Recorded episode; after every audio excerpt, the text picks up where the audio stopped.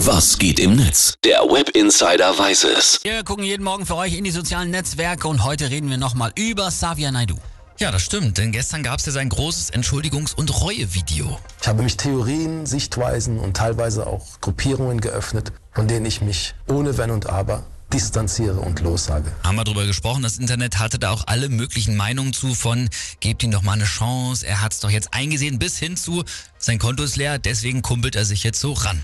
Das kann alles sein, nur eine Meinung, die wir ja gestern wirklich sehr oft gelesen haben, war, Leute, drei Minuten Instagram-Video reichen noch nicht aus, das wieder gut zu machen, was er alles verzapft hat. Genau, sehen wir ähnlich und deswegen habe ich auch noch mal ganz kurz zusammengetragen, in was sich Xavier da in den letzten Jahren verrannt hat. Also quasi seine Lowlights. Dann Genau. schieß mal los.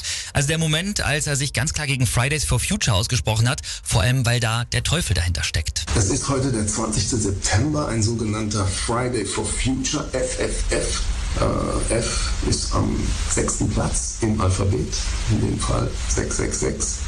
Da weiß man auch wieder, wer dahinter steckt. Natürlich. Oder 2014, da hat er am Tag der Deutschen Einheit eine Rede auf einer Reichsbürgerveranstaltung vor dem Bundestag gehalten. Da hat er dann behauptet, Deutschland sei immer noch von den USA besetzt und er hat auch von kontrollierten Sprengungen am 11. September am World Trade Center gesprochen. Oh, er hat wirklich alles an Verschwörungstheorien mitgenommen, was es so gab, oder? Selbst die ganz absurden, wie zum Beispiel, dass die Erde eine Scheibe ist und keine Kugel, das ist ja die sogenannte Flat Earth Theorie. Gewisse Dinge, die früher einfach nicht mal erwähnt werden müssen. Deswegen wird die flache Erde wahrscheinlich in der Bibel gar nicht großartig erwähnt, weil wie kann man auf, wie kann man auf eine andere Idee kommen? Ja. Ja, klar, natürlich. Oder äh, ja den QAnon-Mythos, nachdem eine Weltelite angeblich Adrenochrom trinkt, das aus Kinderblut gewonnen wird, Alter. um jung zu bleiben. Und damals gab es dieses Video. Okay, Leute, ich habe mir gerade ein paar Sachen angeschaut, die mit Adrenochrom zu tun haben.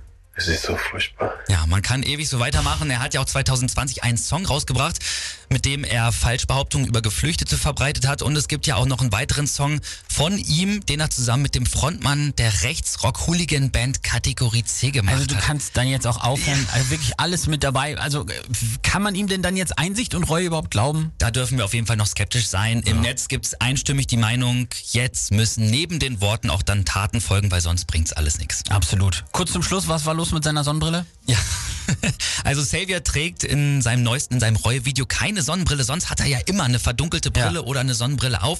Und in den Verschwörungskreisen auf Telegram, da heißt es jetzt auch schon wieder, das ist ein Code, das ist ein Zeichen. Natürlich. Damit will er uns was sagen. Ach komm, vergiss es.